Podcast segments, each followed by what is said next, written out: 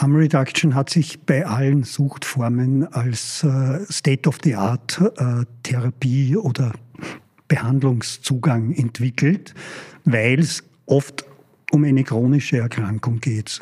Und bei allen chronischen Erkrankungen sind ähm, andere Maßnahmen als die vollständige Heilung wichtig. Zeit zum Reden. Woman Balance. Der Podcast zum Magazin mit spannenden Gästen zu den Themen ganzheitliche Gesundheit, Spiritualität und Persönlichkeitsentwicklung. Inspirationen zum Hören und Leben. Nie wieder rauchen? Nie wieder ein Schluck Alkohol? Viele Menschen schaffen das nicht. In dieser Folge spricht Woman Balance Chefredakteurin Christine Pelzel-Scheruger mit dem Arzt, Psychotherapeuten und Suchtexperten Dr. Hans Haltmeier über Alltagssüchte, wie man sie überwinden kann und welche Rolle die neue Methode der Schadensminimierung dabei spielt. Hallo und herzlich willkommen, liebe Hörerinnen und Hörer, im noch ganz frischen neuen Jahr 2024. Ich hoffe, Sie sind gut gerutscht und starten gesund und erholt mit uns in diesen Jänner. Ja, und vielleicht ist die eine oder der andere unter Ihnen gerade dabei, sich das Rauchen abzugewöhnen. Eine Zeit lang keinen Alkohol zu trinken. Der Dry January wird ja immer beliebter. Auf Zucker zu verzichten oder die Zeit am Smartphone zu begrenzen. Dann, aber nicht nur dann, ist die folgende Episode mit Sicherheit ein Gewinn für Sie. Denn wir sprechen heute über Alltagssüchte und wie wir am besten von ihnen loskommen. Und dazu begrüße ich ganz herzlich meinen heutigen Gast, Dr. Hans Haltmeier, ärztlicher Leiter der Suchthilfe Wien. Herzlich willkommen bei uns im Studio. Ja, herzlich willkommen auch von meiner Seite. Begrüße Sie ganz herzlich und danke für die Einladung. Herr Dr. Haltmeier, eine Frage, die sich aufdrängt. Waren Sie selbst je von einer Sucht betroffen? Wie wird man Suchtexperte? Ja, das sind zwei unterschiedliche Wege. Natürlich war ich so wie die meisten Österreicherinnen und Österreicher von einer Sucht betroffen.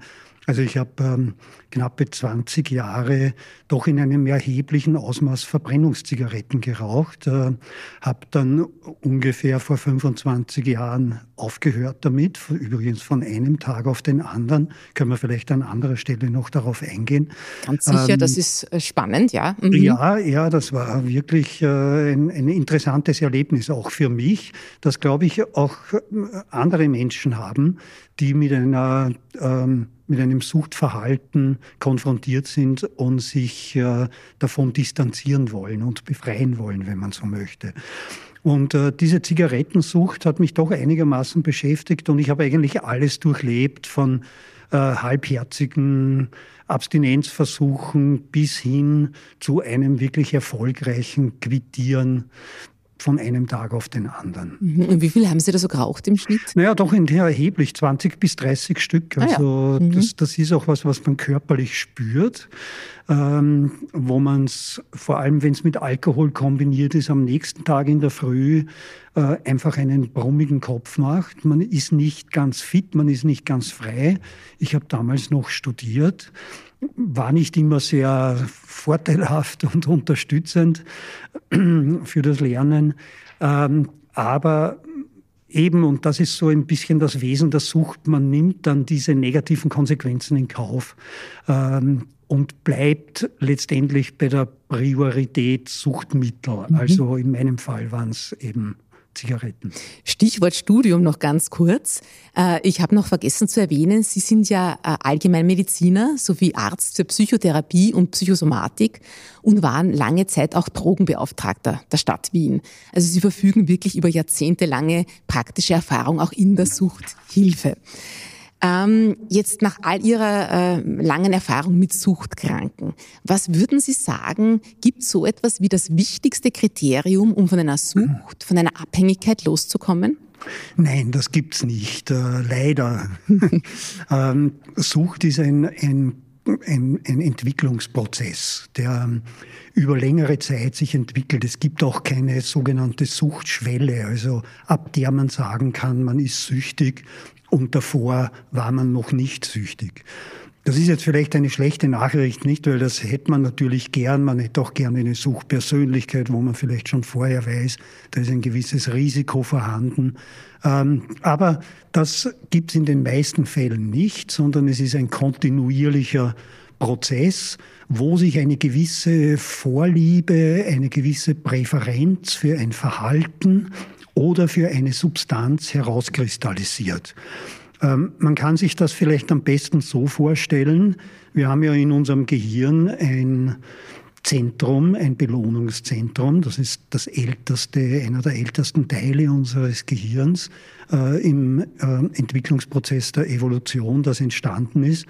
Und dort gibt es ähm, Belohnungsmechanismen. Ein, einer der wichtigsten Stoffe, die da eine Rolle spielen, ist das Dopamin zum Beispiel. Nicht? Und das Dopamin macht sozusagen immer eine Markierung, wenn uns etwas gefällt. Und das heißt eigentlich, wir erinnern uns dran, aha, das war irgendwie angenehm, das war nett und wir neigen dazu, das zu wiederholen. Und dann gibt's wieder ein Like. Nicht? Man kann sich das so ein bisschen wie Facebook oder TikTok vorstellen. Nicht?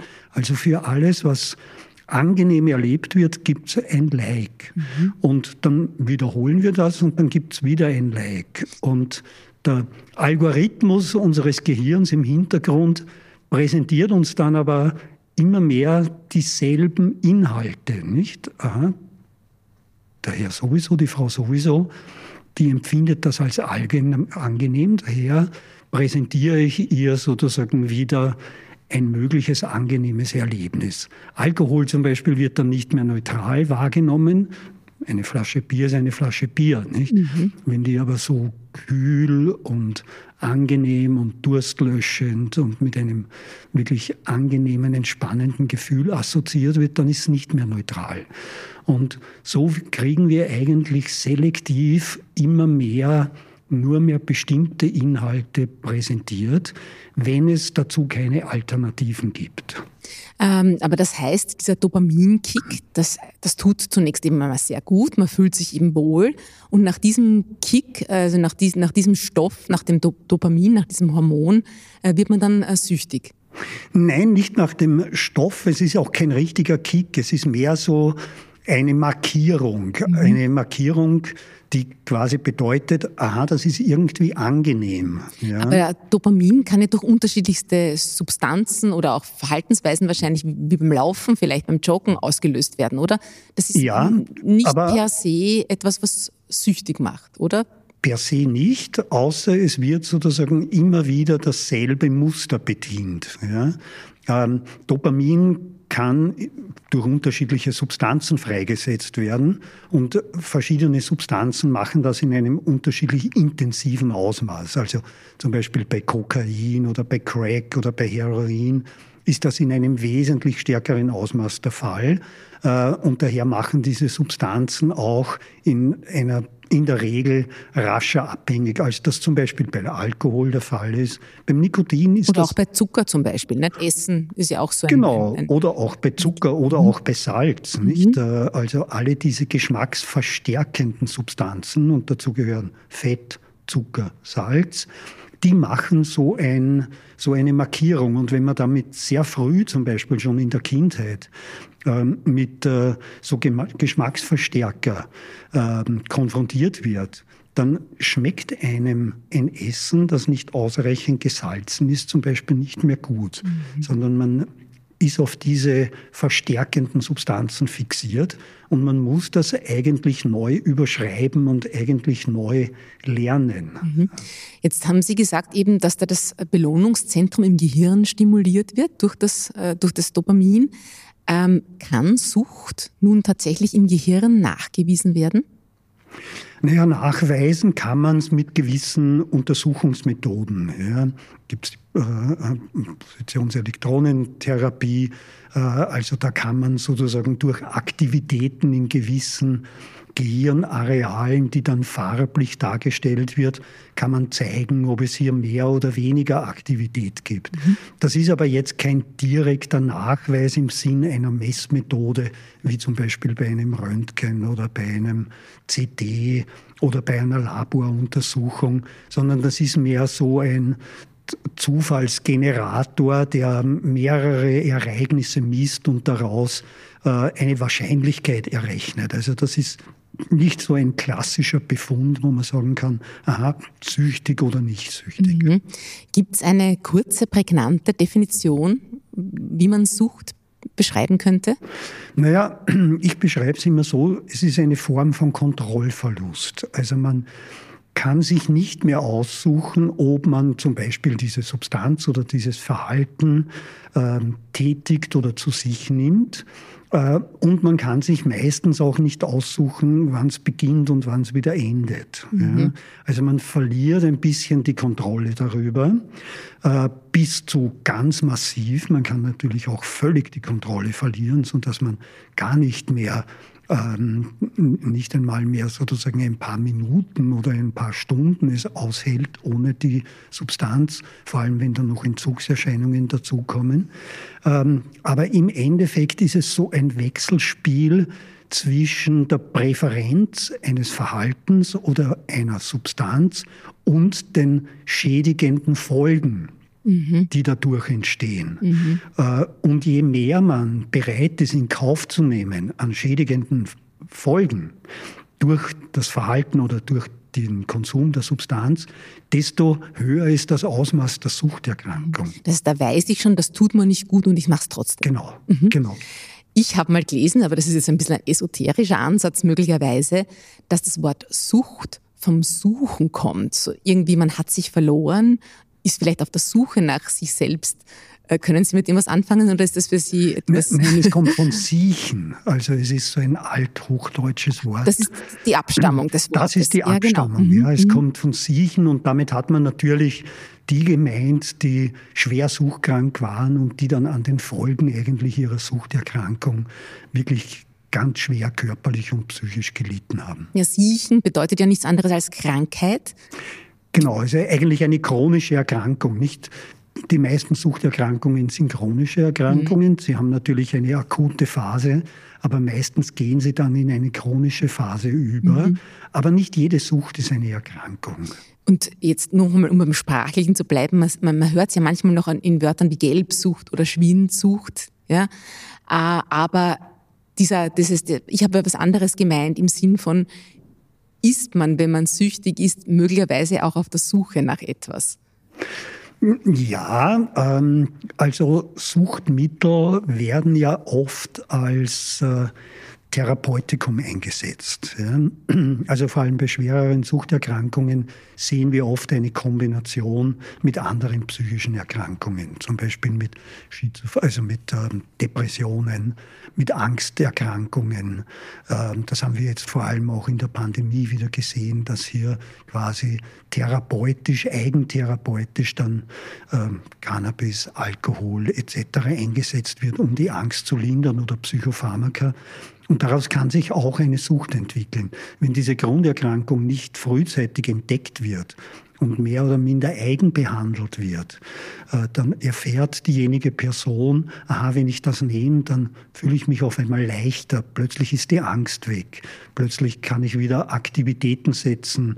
Die Depression lässt nach. Natürlich bezeichnen diese Personen diese Grunderkrankung nicht als solche, weil sie es ja gar nicht wissen, dass sie sie haben. Mhm. Aber sie spüren nur ein Verhalten oder eine gewisse Substanz, verschafft mir Erleichterung.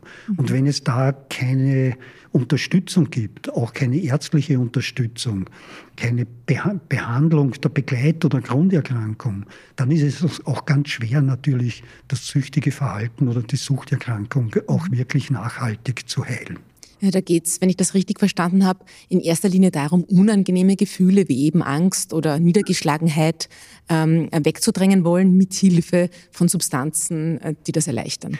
Genau, also es ist eine Kombination aus beiden. Nicht? Niemand nimmt Substanzen, äh, wenn sie nicht auch einen angenehmen Effekt haben. Ja? Und der angenehme Effekt kann jetzt sozusagen einfach so ein hedonistischer sein. Nicht? Also ein Glas oder zwei oder drei Gläser Wein äh, oder auch eine Zigarette oder auch Kokain ähm, kann auch so einen, ist verboten, ja, ändert aber nichts daran, dass es für die betreffende Person, die es nimmt, einen positiven Effekt hat.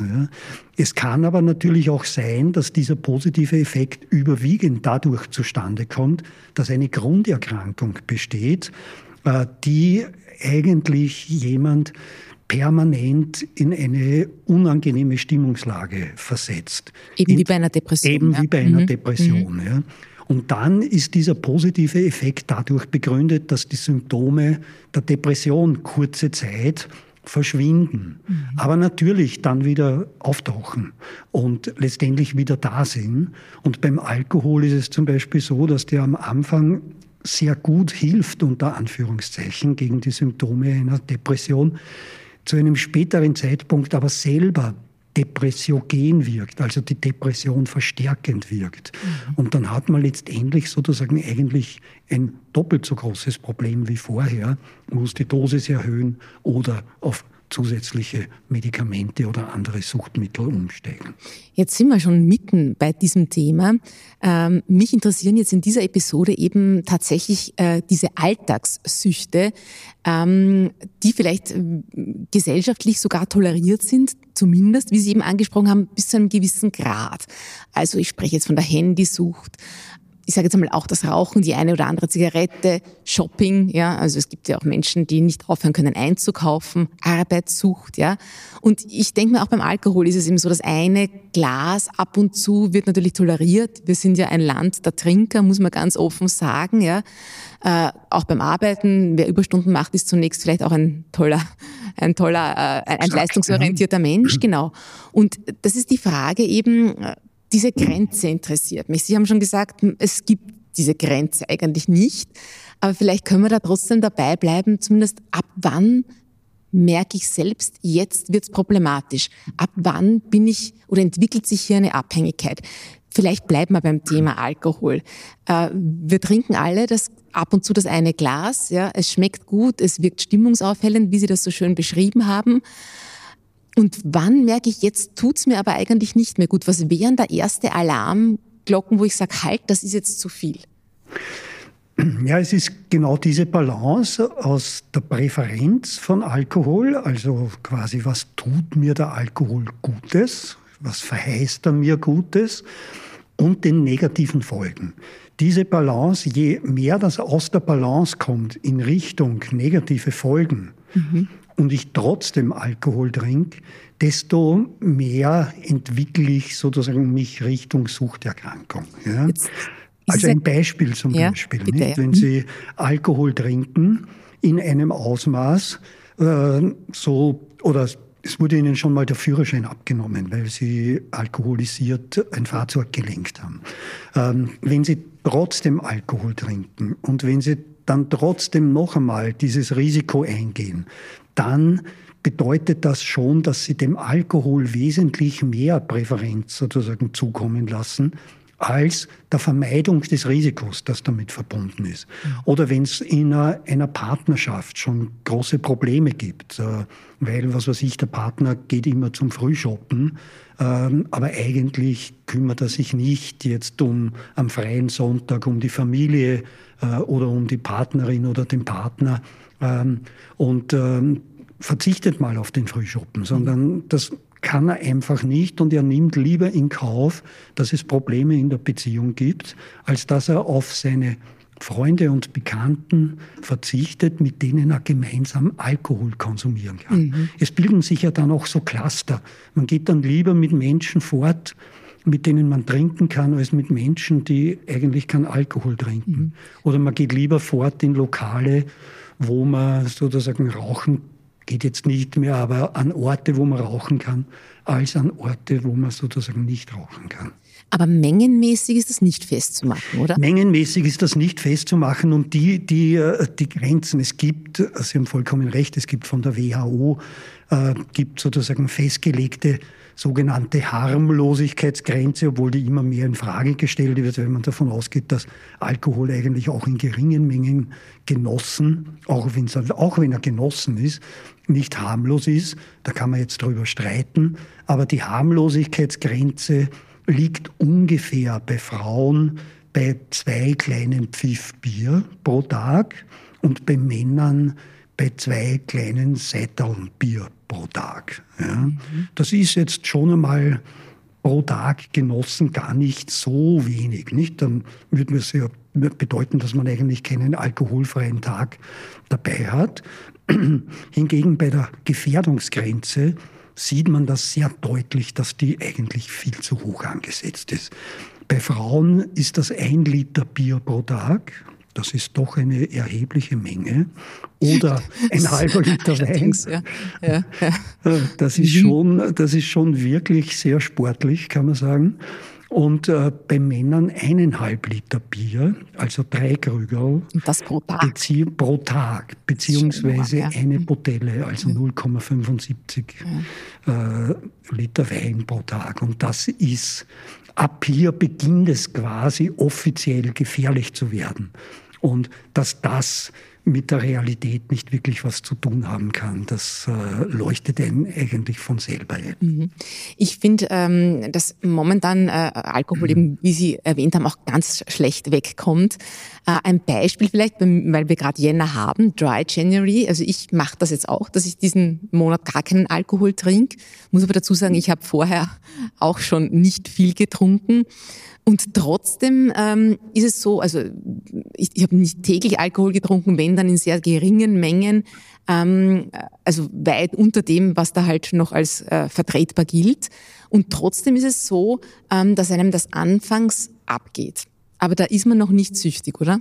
Nein, ist man nicht süchtig, sondern das ist ganz normal. Wir, wir sozusagen tendieren alle zur Gewohnheit. Und der Alkohol hat natürlich eine, vor allem am Anfang und in kleinen Mengen, eine sehr angenehme, entspannende Wirkung. Und der schmeckt auch gut. Und schmeckt auch gut, ja. Und äh, dagegen ist auch gar nichts zu sagen. Allerdings natürlich, wenn man sagt, okay, ich möchte das jetzt einfach mal ausprobieren, ich faste oder ich trinke keinen Alkohol, äh, ich möchte auf dieses und jenes verzichten, ganz bewusst, dann ist das ja eine freie Entscheidung ähm, und hat mit Sucht oder Nichtsucht überhaupt nichts zu tun, mhm. sondern das ist einfach eine, eine Form der, der Lebensstilgestaltung, wenn man so möchte. Mhm. Nicht, ob man jetzt auf eine Fastenkur fährt oder ob man keinen Alkohol trinkt oder ob man auf Zucker verzichtet. Ähm, das zeigt einem auch, dass man es im Griff hat, nicht? Mhm. Das zeigt einem auch, dass man den Zeitpunkt bestimmen kann ähm, und, und das Ausmaß des Verzichts. Mhm. Äh, Sie haben jetzt bewusst Kaffee nicht erwähnt. jetzt lachen wir beide, weil wir anfangs schon gesprochen haben. Äh, Sie haben gesagt, Sie haben eine Sucht, das ist Kaffee. Äh, kann ich auch nur zustimmen, ist bei mir auch so. Wobei auch da ist es bei mir nicht die Menge. Also ich trinke in der Früh einen und manchmal eben am Nachmittag. Aber auf den in der Früh möchte ich und könnte ich nicht verzichten. Das ist schon auch eine gewisse Abhängigkeit. Wie ist das bei Ihnen, Herr, Herr Dr. Haltmeier? Ja, ja, exakt genauso. Äh, ergänzt vielleicht dadurch, dass ich auch relativ viel Tassen Kaffee trinke. Wie viel Aber trinken Sie? Für mich wäre das Bitte? Wie viel trinken Sie? Naja, pro Tag bestimmt sechs oder sieben Tassen Kaffee. Mhm. Ja. Mhm. Also das ist so eigentlich fast so ein bisschen ein Verhalten wie das Rauchverhalten. Nicht so, man macht einmal kurz eine Pause ähm, oder man steht einmal auf vom Computer, geht in die Küche, lässt sich einen Kaffee runter. Also es hat so einen Pausencharakter, so einen Belohnungscharakter. Und dann kommt natürlich noch äh, das Koffein dazu, das absolut natürlich auch somatisch wirkt. Also das wirkt einfach auch auf den Körper ähm, macht sozusagen letztendlich, fördert die Aktivität, fördert auch die, fördert die Ausschüttung von Neurotransmittern, die die Aktivität fördern, ähm, erhöht sozusagen den Blutdruck, erhöht den, den Herzschlag. Ähm. Und wenn man jetzt keine Herz-Kreislauf-Vorerkrankungen hat, dann macht das ja alles gar nichts. Nicht? Mhm. Mein Gott, dann ist man halt von Kaffee abhängig. Ähm, aber es schadet einem nicht, außer man ist vorgeschädigt. Dann muss man ein bisschen vorsichtiger sein, natürlich. Das ist interessant. Also man kann auch, äh, es gibt halt tatsächlich auch Suchtmittel, äh, die aber nicht schädlich sind. Genau. Schokolade mhm. ist wieder ein bisschen anders wahrscheinlich. Der Zucker wird ja auch so ein bisschen als das Gift propagiert? Ja, natürlich Zucker, Fett ist immer mhm. eine Kombination. Alles, aber im Prinzip alles, was gut schmeckt, ist mit Zucker und Fett versetzt in einem gewissen Ausmaß. Alles, was sozusagen, wo wenig Zucker und wenig Fett drin ist, kommt man jetzt immer mehr drauf. Da ist dann eigentlich immer relativ viel Salz drinnen. Ja. Also das sind diese Geschmacksverstärker, diese Geschmacksträger. Man muss halt einfach nur schauen, habe ich Vorerkrankungen? Wenn ich schon mal einen Schlaganfall gehabt habe, dann werde ich wahrscheinlich vorsichtiger sein müssen, als wie wenn ich sozusagen jetzt herz-kreislaufmäßig gesund bin. Aber gerade beim Kaffee ist es so, dass der, äh, und zwar nämlich der Espresso, nicht der Filterkaffee, ja sehr viele auch positive Gesundheitseffekte hat. Da gibt es immer wieder ganz interessante Forschungsergebnisse. Also zum Beispiel auf die Leber hat einen sehr schützenden, protektiven Effekt äh, auf die Leber. Also da kann ich sie sozusagen äh, beruhigen beziehungsweise fast bestärken. Ähm, und auch äh, gegen Depressionen, äh, sowohl vorbeugend als auch einen gewissen therapeutischen Effekt, weil sie natürlich auch eine Stimmungsaufhellung mit einer Stimmungsaufhellung verbunden ist. Also gerade Kaffee ist ein gutes Beispiel dafür, dass man von etwas abhängig sein kann, ohne dass man jetzt erstens krank ist. Ich würde jemanden, der kaffeeabhängig ist, nicht als suchkrank bezeichnen, sondern hat ein abhängiges Verhalten.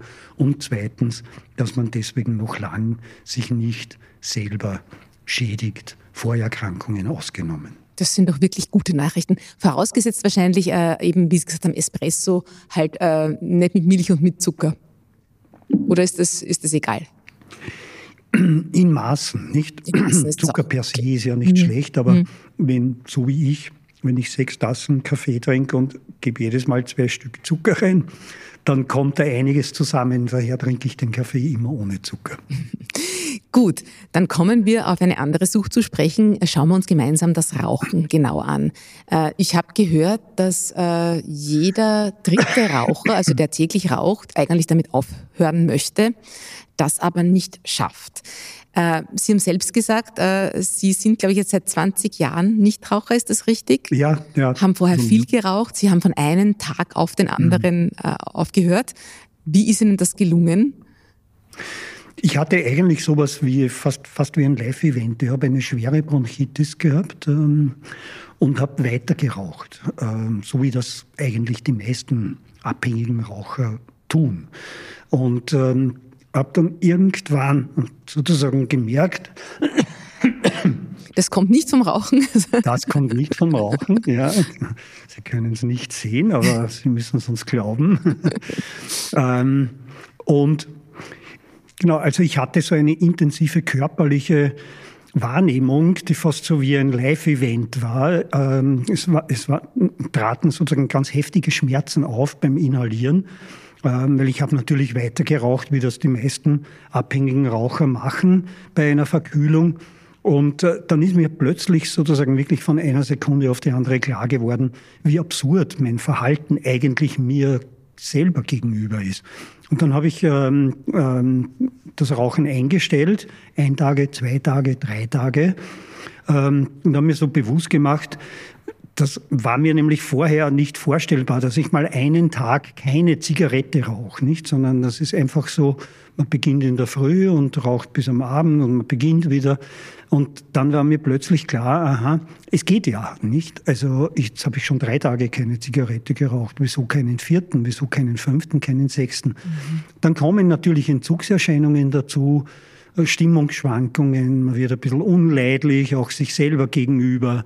Ähm, äh, da muss man natürlich durch, aber da war mein Vorsatz eigentlich schon klar. Ich bleibe dabei und werde keine Zigarette mehr rauchen und so ist es bis heute. Und das war Ihr erster Versuch mit dem Aufhören? Nein, Nein. natürlich nicht.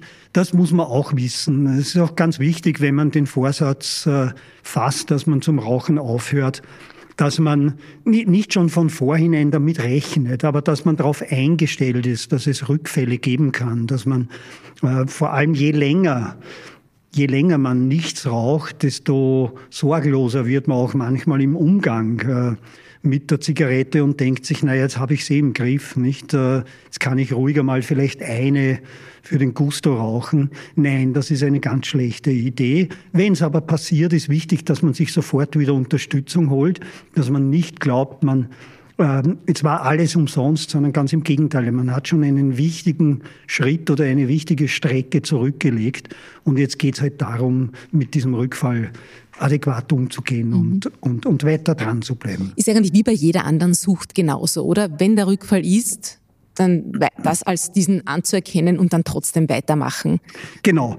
Die, das, was man hinter sich gebracht hat, war niemals vergeblich. Mhm. Man hat viel über sich selbst gelernt. Man hat sich selbst ja gezeigt, dass es möglich ist, auch ohne Suchtmittel oder ohne dieses süchtigen Verhalten ähm, letztendlich sozusagen auch gut leben zu können. Ähm, und daher ist es ganz wichtig, einfach weiterzumachen und zu sagen, okay, was hat mich eigentlich dazu gebracht?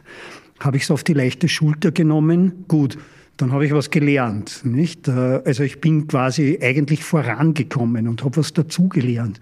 Ich bin nicht, das Wort Rückfall hat so was Negatives, mhm. nicht? Das ist wie immer jetzt wie ist so ein, wurscht, ja, wie genau. so ein Rückschritt. Mhm. Aber eigentlich lernt man was dazu, äh, was man beim nächsten Mal besser berücksichtigen muss, damit man sozusagen nicht wieder ähm, beginnt oder leichtsinnig wird. Mhm. Haben Sie Nikotinersatz genommen? Nein, also da habe ich nie probiert. Äh, ich habe es mit den Patienten schon immer wieder verwendet und es gibt auch Patienten, die sehr gut darauf reagieren und sehr gut unterstützend damit zurechtkommen, auch mit den Medikamenten, die es gibt. Ähm, die sind ebenfalls eigentlich sehr hilfreich und unterstützend. Aber es ist so ein Add-on. Ja. Mhm. Das Wichtigste ist, dass man wirklich sehr genau plant, wann hört man auf, ähm, wie möchte man aufhören, wo liegen die Risiken, worauf muss man achten, worauf muss ich mich einstellen. Also diese Gespräche äh, und die Planung eines Rauchstopps sind ganz wichtig. Wenngleich man dazu sagen muss, dass es aber auch, so wie bei mir, von einem Tag auf den anderen gehen kann oder auch bei anderen Menschen, die hören einfach auf. Warum das genau funktioniert, wissen wir gar nicht. Ja, da tappen wir jetzt wir Suchtmediziner oder Therapeuten selber im Dunkeln. Es funktioniert einfach. Und braucht es dazu eine Motivation, also einen Grund, warum ich aufhören möchte, oder ist das gar nicht so wichtig? Nein, es ist eine Veränderungsmotivation braucht es natürlich nicht. Also wenn ich jetzt quasi nur Druck von außen kriege und in Wahrheit will ich eigentlich gar nicht aufhören, dann muss ich mir an, dann gibt es andere Möglichkeiten, nicht im Sinn von Harm Reduction. Da kann man dann das Risiko oder, oder das, ähm, äh, die Probleme vermindern. Aber es ist wichtig, dass ich selber was ändern will an meinem Suchtverhalten oder an meinem abhängigen Verhalten. Ähm, der Weg dorthin ist dann ein sehr individueller. Ja? Mhm. Den mhm. muss man sich dann genau am besten mit Unterstützung und Hilfe anschauen. Ähm, aber die Veränderungs-, der Veränderungswille, der sollte schon da sein, weil sonst steht man es nicht durch. Sie haben mir jetzt schon ein ganz wichtiges und entscheidendes Stichwort äh, gegeben, nämlich Harm Reduction. Bislang schien ja das Motto immer zu lauten, hör auf quasi oder stirb, also ganz oder gar nicht. Äh, oft ist es aber so, dass es Menschen eben das Rauchen nicht wirklich aufgeben wollen oder auch können. Äh, aber was sie können, ist den Konsum einzuschränken. Jetzt wird die Methode Harm Reduction, also auf Deutsch Schadensminderung, äh, gerade sehr diskutiert. Ähm, wie sieht es in der Praxis aus? Äh, was es wirklich? Naja, das ist ein ganz wesentlicher Element, ein ganz wesentliches Element, ähm, wie man Suchterkrankungen oder süchtigen Verhalten begegnet. Im Bereich zum Beispiel der illegalen Drogen ist das seit 30 Jahren sozusagen Standard. Allerdings, wie ich begonnen habe, mit Suchtkranken zu arbeiten, gab es damals auch nur die Abstinenz als einzigen Königsweg quasi. Also da mussten sich auch dann immer wieder die Suchtkranken neu anmelden für einen Entzug, mussten dann monatelang warten. Wenn sie einen Rückfall hatten, dann mussten sie sich wieder auf eine Warteliste schreiben lassen. Also eigentlich eine, eine wirkliche Quälerei und ein entwürdigendes äh, Vorgehen, dass man hier mit chronisch Kranken äh, sozusagen äh, äh vollführt hat. Und in allen Bereichen ob das jetzt Alkohol ist, ob das jetzt illegale Drogen sind, hat Harm Reduction seinen fixen Platz nur beim Tabak. wird es sehr kontroversiell diskutiert. Fragen Sie mich nicht genau, warum das so ist, aber es wird sehr ideologisiert und die, das, das, das birgt die Gefahr in sich, dass die Möglichkeiten der Harm Reduction nicht ausreichend genutzt werden. Mhm. Ich glaube, in, in skandinavischen Ländern ist es ein bisschen anders.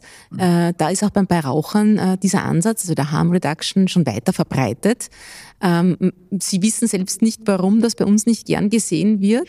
Das es ist eigentlich ein, es ist eigentlich ein, ein gesamteuropäisches Thema. Ja. Ähm, Raucher, das Ziel ist, dass man Rauchen denormalisiert.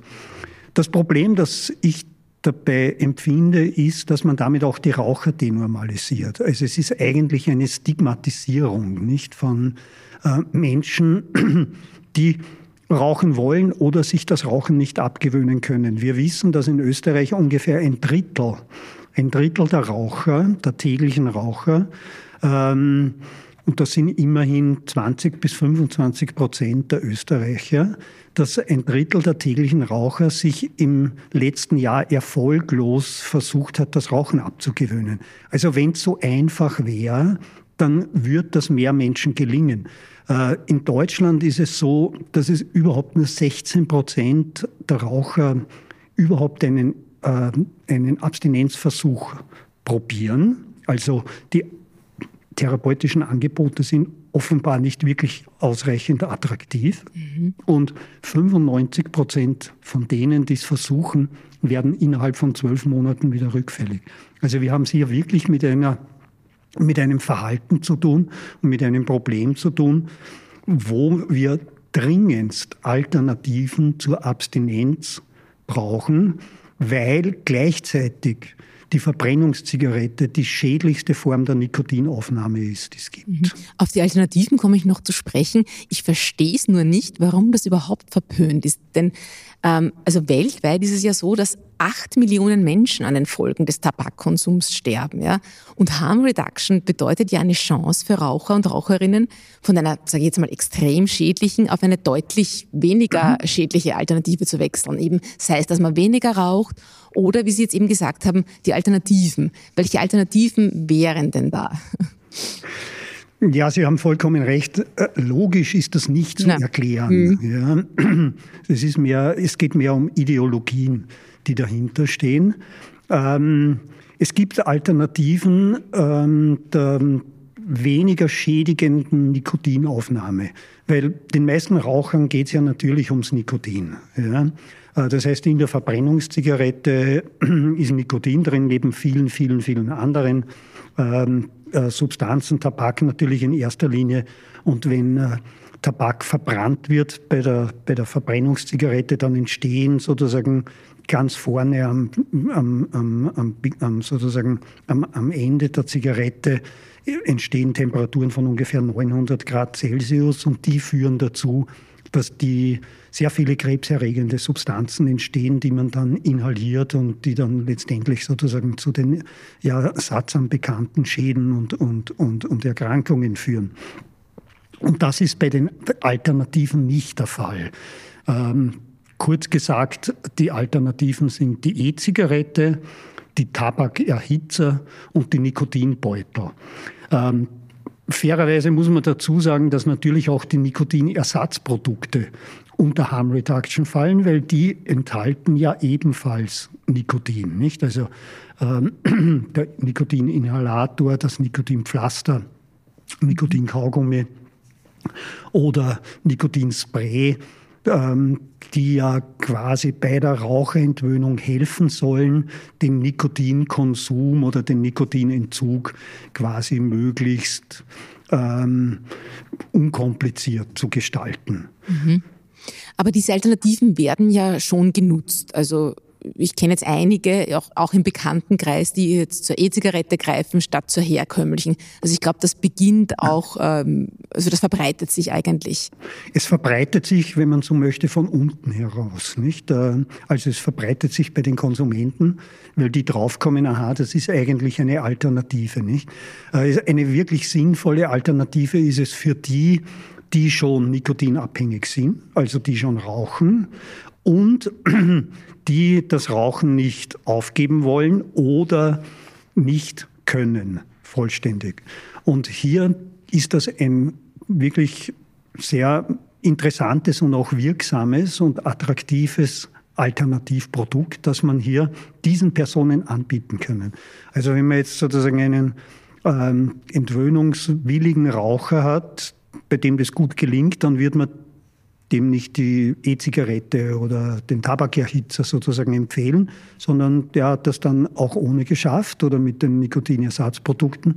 Aber wenn das nicht zu schaffen ist oder nicht erwünscht ist, dann sind diese Ersatzprodukte eine gute Alternative, weil sie das Risiko deutlichst senken um bis zu 90, 95 Prozent weniger gesundheitliches Risiko, das von diesen Produkten ausgeht.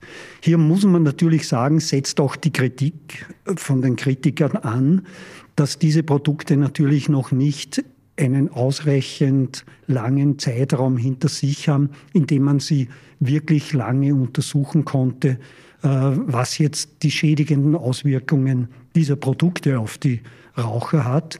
Ähm, man überblickt da bis jetzt so ungefähr aus Studien so einen Zeitraum von zweieinhalb bis drei Jahren. Ähm, da sind keine äh, relevanten negativen Effekte, außer halt natürlich auch Reizungen der Atemwege, mhm. ähm, bekannt. Ähm, aber man kennt die desaströsten Auswirkungen der Verbrennungszigarette, die sind uns wohl bekannt und äh, führen sozusagen zu tragischen Folgen.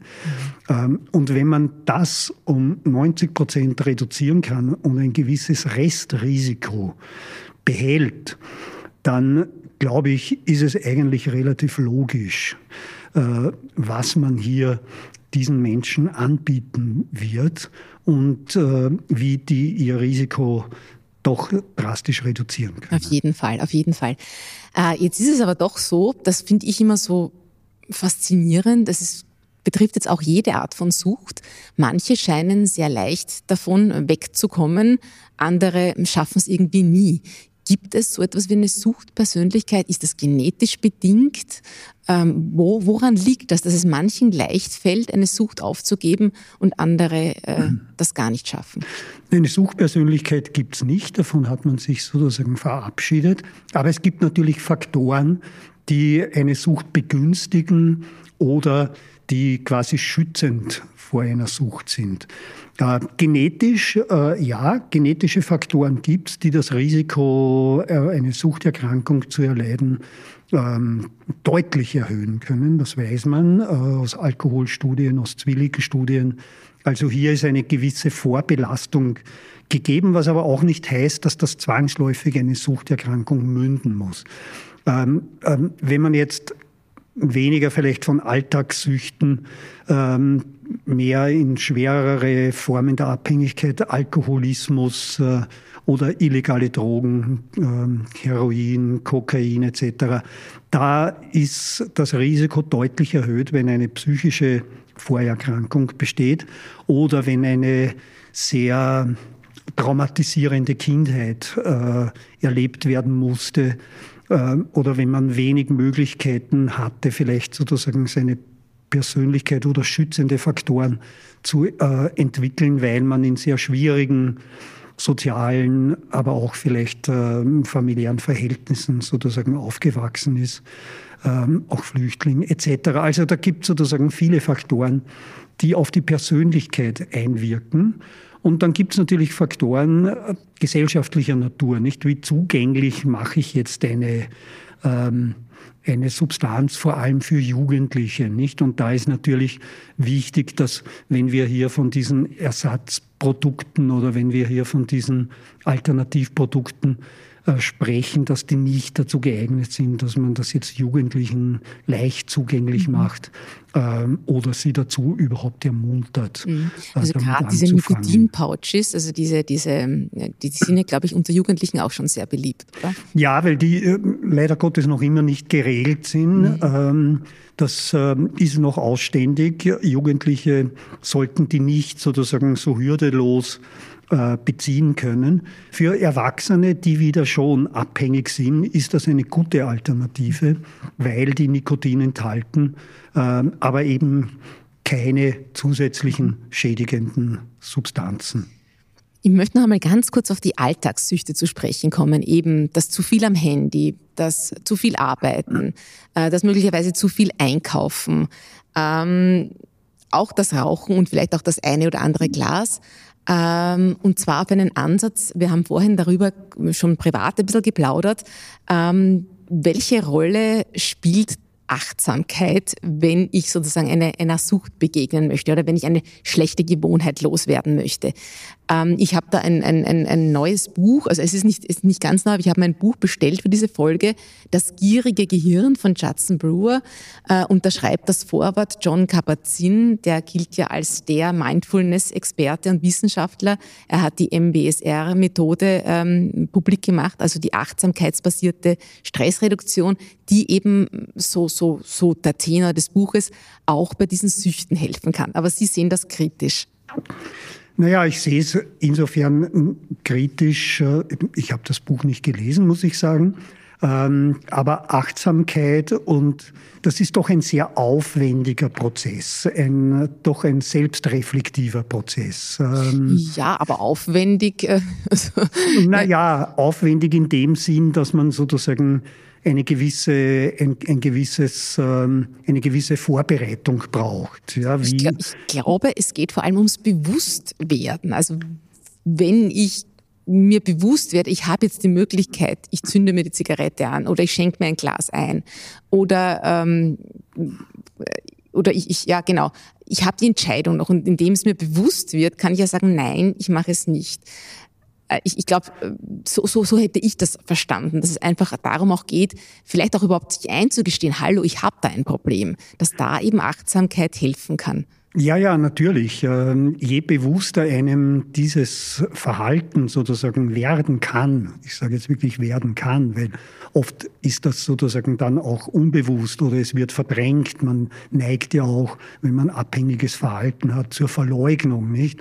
Lange Zeit versucht man sich einzureden, es überwiegen die positiven Effekte und die negativen Effekte, naja, die sind eh nicht so schlimm, beziehungsweise ich könnte ja eh jederzeit aufhören, wenn ich, äh, wenn ich nur wollte. Äh, da hilft, glaube ich, die Achtsamkeit auch nicht wirklich viel weiter, ja? weil da ist man sozusagen eben noch nicht auf diesem Level, oder schon nicht mehr auf diesem Level, wo man sich sozusagen reflektiert mit seinem Verhalten auseinandersetzen kann. Suchtverhalten entsteht ja dort, wo man letztendlich ähm, die negativen Effekte einfach in Kauf nimmt, obwohl das irrational ist und obwohl man es ganz genau weiß, dass es sozusagen besser wäre, es nicht zu tun.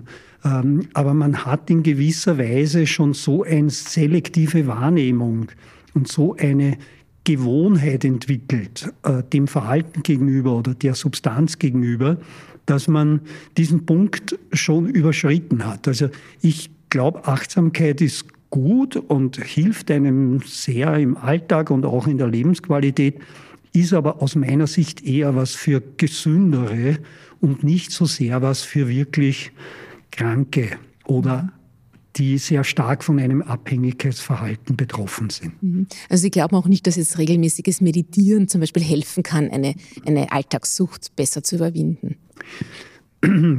Ich glaube, das kann helfen, aber es ist nicht das Allheilmittel, das man sozusagen jetzt empfehlen könnte. Und ich habe wirklich viel Suchtkranke in meinem Leben kennengelernt, aber ich glaube sozusagen, das ist so weit weg teilweise von der Realität und von den Problemen, die diese Menschen haben, ähm, dass jetzt sozusagen der Weg dorthin eigentlich ein sehr langer ist oder einer, der nicht wirklich ähm, gut äh, realisiert werden kann, nicht? Weil die Erklärung, dass ich jetzt mit Meditieren mein süchtiges Verhalten und die vielfältigen Probleme, die dadurch entstanden sind, ähm, verbessern kann, das ist ein zu, der ist zu wenig direkt und zu wenig klar, glaube ich, für die meisten Menschen. Mhm. Die, die gesünder sind, die können damit, glaube ich, mehr anfangen. Mhm, mhm. Eine große Rolle, und ich bin jetzt eh schon fast am Ende, die Zeit ist auch schon sehr fortgeschritten, ähm, aber eine große Rolle äh, spielt, glaube ich, das Umfeld, das familiäre Umfeld, der Freundeskreis, wenn es darum geht, von einer Sucht loszukommen. Äh, jetzt auch als Angehöriger, wie kann ich vielleicht am besten unterstützen, äh, meinen Partner, meine Partnerin ähm, von einer Sucht loszukommen? Äh, beziehungsweise auch ganz kurz vielleicht noch angesprochen, wann besteht die Gefahr einer sogenannten Co-Abhängigkeit? Ja, Angehörige spielen eine ganz große Rolle.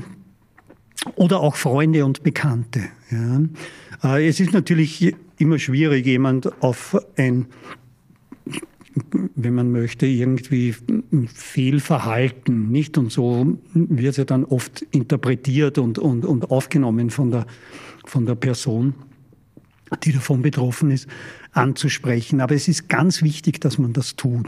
Und zwar Vorher ist noch wichtig, dass man es für einen selber realisiert, nicht? Äh, weil man als Partner oder Partnerin oder Eltern möchte man ja auch nicht sozusagen jetzt, äh, dass äh, vielleicht die Kinder oder das Kind oder der Partner ein Suchproblem hat. Lieber wäre es einem natürlich, wenn das nicht der Fall wäre. Aber es gibt doch ganz deutliche Zeichen, die darauf hindeuten. Und da ist es wichtig, dass man sozusagen seinen, seiner eigenen Wahrnehmung traut und dass man es dann anspricht. Und zwar nicht vorwurfsvoll, nicht als Vorwurf, nicht als Fehlverhalten, sondern einfach du, mir fällt auf das. Ja?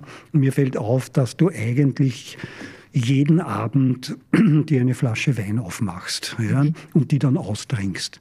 Mhm. Mir fällt auf, dass du ähm, eben zum Beispiel jeden Sonntag vom Frühschoppen schon betrunken nach Hause kommst und dann ist der Sonntag eigentlich sozusagen gelaufen, nicht?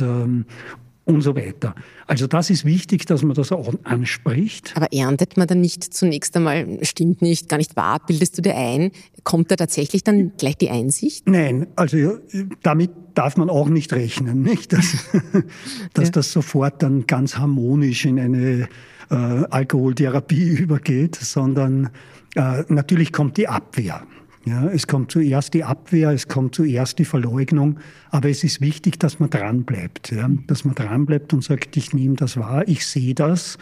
Ähm, du hast vielleicht ein Problem damit oder du tust dir nicht leicht, sozusagen dir das einzugestehen, das, das würde ich ja verstehen, das ist, das ist eigentlich ganz typisch so. Ich will dir auch keinen Vorwurf machen, aber mir fällt es auf und du brauchst Hilfe, du brauchst Unterstützung. Ja? Und je, mehr dann das in Richtung Verleugnung äh, sozusagen weiter sich entwickelt und hier gar kein Einsehen äh, Platz greift, desto mehr muss man das auch mit Forderungen verbinden, nicht? Also mit Forderungen wie ich verlange jetzt sehr wohl dass du mal eine therapeutische Einrichtung aufsuchst. Mhm. Ja. Ähm, also nicht dann sozusagen nachgeben oder in den Vorwurf verfallen, nein, und ich sehe es doch und so viele Flaschen waren es und äh, dort hast du die irgendwie versteckt und so. Also versuchen sozusagen, das dem Betreffenden nachzuweisen, das wird nicht funktionieren. Sondern ja, ihn, zu, ihn zu halt. überführen, ja. so quasi. Ja. Ja. Das wird nicht funktionieren, dann, dann wird das ein Konfliktfeld und dann ist sozusagen sehr viel verspielt an Möglichkeiten. Und was versteht man nun unter dieser Co-Abhängigkeit? Na, Co-Abhängigkeit ist, wenn sich hier eine bisschen eine schiefe Ebene entwickelt, nicht? Also so quasi, äh, wenn der Abhängige eigentlich klein gehalten wird, nicht? Indem man ihn betut und betreut und pflegt und ihm Hilfe anbietet. So dass man sich selbst gut so und So dass man sich selbst kann. Mhm. vielleicht stärker, größer mhm. und überlegen fühlen kann. Und der abhängige Teil letztendlich der Familie, das kommt ja auch in Familien vor, ähm, dass alle letztendlich sich einig sind, dass ein einziges Kind sozusagen ein Problemkind ist und das ist und bleibt dann das Problemkind und das möchte man unter Anführungszeichen auch gar nicht anders haben. Nicht? Das stabilisiert dann oft eine Familie oder stabilisiert dann oft eine Partnerschaft, äh, dass der eine der Pflegebedürftige ist und die andere Hälfte sozusagen weiß, wie es ginge. Ja, aber das ist wahrscheinlich ein Muster, das noch schwerer zu durchschauen ist und dass man sich das dann eingesteht, oder? Ja, also absolut. Dann hat man sozusagen zwei Probleme, weil dann muss die Hilfe eindeutig von außen kommen und die brauchen dann beide. Jeder oder jede auf ihre Art. Mhm. Eine aller, allerletzte Frage, äh, Herr Dr. Haltmeier. Wohin können sich Suchtkranke oder Angehörige wenden, wenn sie das Gefühl haben, sie brauchen Hilfe? Es gibt verschiedene Suchteinrichtungen, Suchthilfeeinrichtungen, also wenn es um illegale Substanzen geht oder um vielleicht sowas wie Ecstasy oder, oder so, dann sind sicher die Suchthilfeeinrichtungen wie der Verein Dialog oder das Anton Brocksch Institut eine gute Adresse, wenn es ums, ums Rauchen geht und Nikotinabhängigkeit dann das Nikotininstitut äh, vom Dozent Krohmann oder was auch sehr hilfreich ist, sind die ähm, sozusagen rauchfreie Telefone, die von den ähm, Kassen angeboten werden, von den verschiedenen Krankenkassen. Ähm, also da kann man sich schon Hilfe holen und sich weiter handeln sozusagen. Gute, äh, gute Anlaufpunkte sind auch Ärzte für Allgemeinmedizin. Nicht alle sind mit dieser natürlich Thematik befasst, aber ähm, man merkt das dann eh gleich, beziehungsweise kriegt dann eh gleich Rückmeldung, ob, ob man vielleicht zu einem Kollegen verwiesen wird, Internisten, Pulmologen. Ähm, da ist man dann schon an der richtigen Stelle. Vielen, vielen Dank. Dr. Hans Haltmeier, danke für das spannende und tolle, informative Gespräch und für Ihre Zeit. Ihnen, liebe Hörerinnen, wünsche ich nochmals das Allerbeste für einen gesunden Start ins neue Jahr. Ich hoffe, Sie bleiben uns auch 2024 treu. Wir haben bei Woman Balance noch ganz viel vor. Demnächst mehr darüber. Bis bald und auf Wiederhören. Wenn Ihnen diese Folge gefallen hat, hinterlassen Sie gerne einen Kommentar. Wir freuen uns außerdem, wenn Sie unseren Podcast abonnieren und weiterempfehlen. Vielen Dank und auf Wiederhören.